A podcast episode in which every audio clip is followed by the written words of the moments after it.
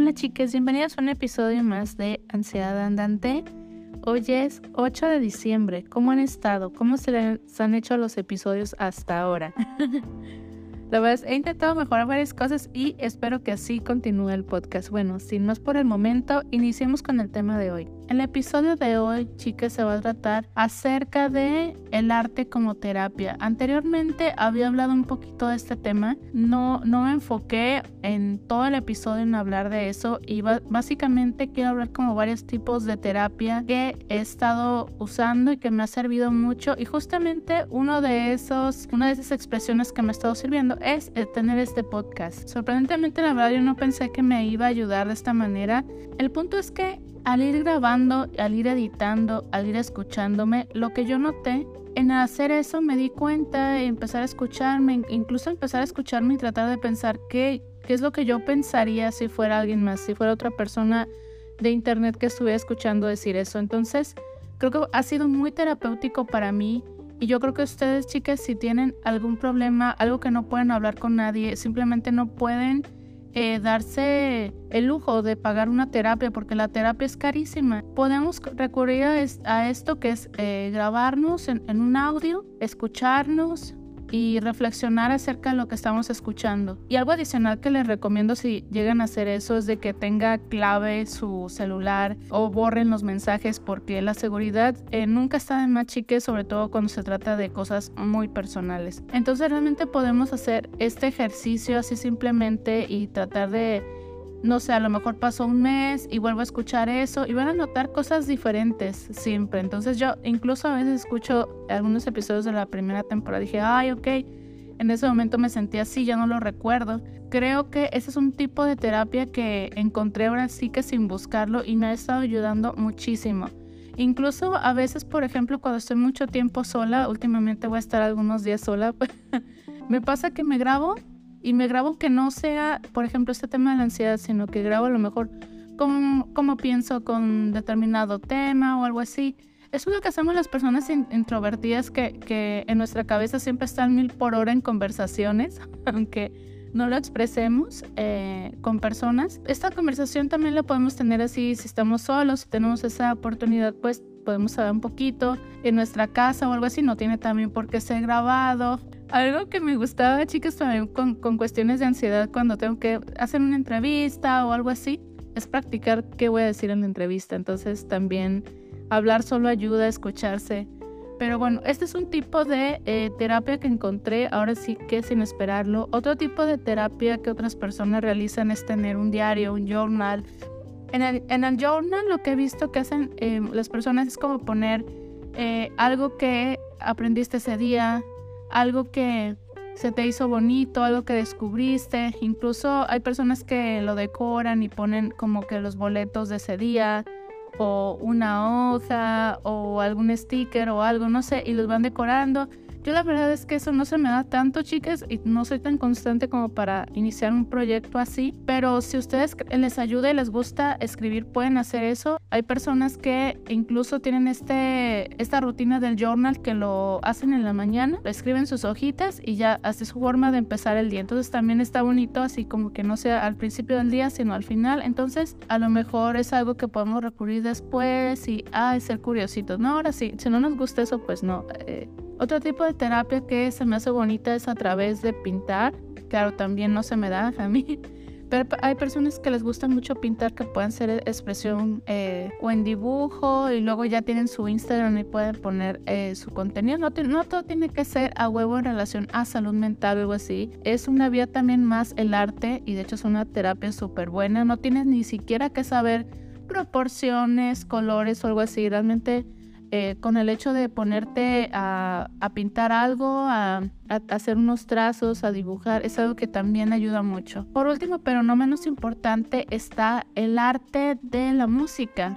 Ustedes si saben algún instrumento musical, pueden crear alguna pieza o aprenderse una pieza nueva o simplemente escuchar. A mí lo que más me gusta es escuchar, la verdad es que es lo más fácil pero también escuchar un tipo de género que yo siento como que me está sanando, ¿no? Uno de estos álbumes es de La Casa Azul. Era una banda, bueno, es todavía una banda de pop español, no es tan conocida, a mí me sorprende que no mucha gente lo conozca. Tenemos, es como un fan súper pequeño, los del, que nos gusta en la Casa Azul. Pero lo bonito de esa música es que es música como que muy alegre pero las letras están tristes en muchas de las canciones, así como de, ay, casi la canción está diciendo, está llevando la chingada, pero la musiquita, ti, ti, ti, ti, ti, entonces te pone feliz de, de alguna manera y estás sacando eso y la cantas y cantas así como de desamor y sacas ese sentimiento de ti. Entonces también te sirve como para un tipo de terapia, ¿no? Que es súper recomendable. Recientemente salió, chicas, el disco de RM de BTS, el de Indigo. Y también está muy bonito el disco. La verdad, yo también siento que muchas de sus letras eh, tienen que ver con eh, salud mental, con crecer como persona, como con los problemas que te vas encontrando en la vida. Pero bueno, también hay temas como más generales en el álbum. Está súper bonito, se lo recomiendo si quieren escuchar como algo un poquito diferente. Bueno, va dentro de la temática de K-pop un poco, pero es más como RB, hip hop. Eso es básicamente el género.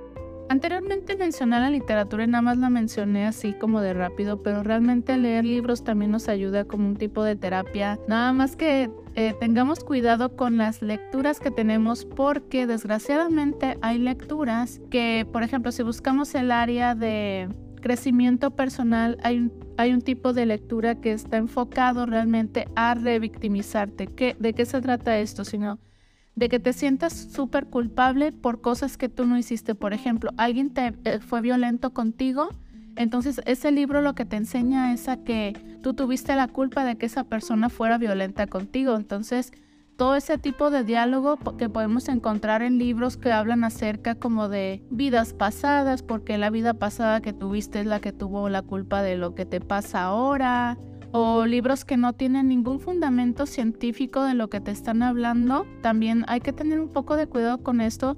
Generalmente para poder distinguir un libro que es una investigación real, por ejemplo, acerca de un tema de psicología, y un autor que realmente nada más se basa en, como en teorías o algo así, en las primeras páginas, chicas, ni siquiera necesitan comprar el libro completo en las primeras páginas va a tener un párrafo que diga que ese libro no, es, no está avalado como por estudios médicos, que es pseudociencia o algo así. Ahí mismo lo especifica. Y no es que la pseudociencia sea tan mala en sí, el problema es, como les digo, este diálogo revictimizante que tienen algunos libros. Hace poco estaba escuchando del libro este que se trata acerca de cómo sanar tu niño interior, que más que eso se basa en puros estereotipos el libro que no son realistas. O sea, por ejemplo, dice que según tu tipo de cuerpo es la persona que eres y pues yo creo que nada más falso que eso porque yo he conocido personas delgadas de una manera y de otras muy diferentes y, y gorditas como yo que, son de una manera y de otra completamente diferente. Entonces yo creo que, o sea, es peor que los horóscopos. Incluso yo creo que los horóscopos pueden creer más en eso que caer en este tipo de, de pseudociencias y personas que escriben teorías sin nada, nada, nada que lo sustente, ¿no? Ay, me faltó, chiques. Es muy importante la expresión a través del cuerpo también si les gusta el baile, la danza. La verdad es que muchos de nosotros yo creo que tenemos el eh, pie izquierdo o algo así, pero también hay muchas personas en Latinoamérica y fuera de Latinoamérica, claro que que tienen este, que son muy buenos para bailar y todo, que pueden aprender coreografías, que simplemente les gusta la cumbia, les gusta el ritmo y no tienen por qué saber bailar, simplemente bailar. No sé, es algo súper relajante también que te ayuda y asistes igual solito a tu cuarto y bailando o ahí como, como intentando una coreo de K-pop que estos días intenté una por primera vez, chicas, y ya no he seguido. Es súper difícil. Ay, no, no, no. Pero bueno, es algo súper divertido. O sea, aprender una coreografía, o si les gusta algo más así como tradicional, una, una danza de su pueblo, algo así. Hay muchas maneras de expresión por medio de, del cuerpo. Entonces también es otro tipo de terapia que pues no hay que olvidar. Bueno chicas, eso va a ser todo por el episodio de hoy. Espero que tengan un genial inicio de semana o fin de semana, depende cuando me estén escuchando, ¿verdad? Ah, y pues por último, me despido Creé una sección pequeña de avisos parroquiales porque siempre, siempre se me olvida decirlo. Así que bueno, vayamos con los avisos. Muchas gracias por escuchar este episodio y nos vemos próximamente.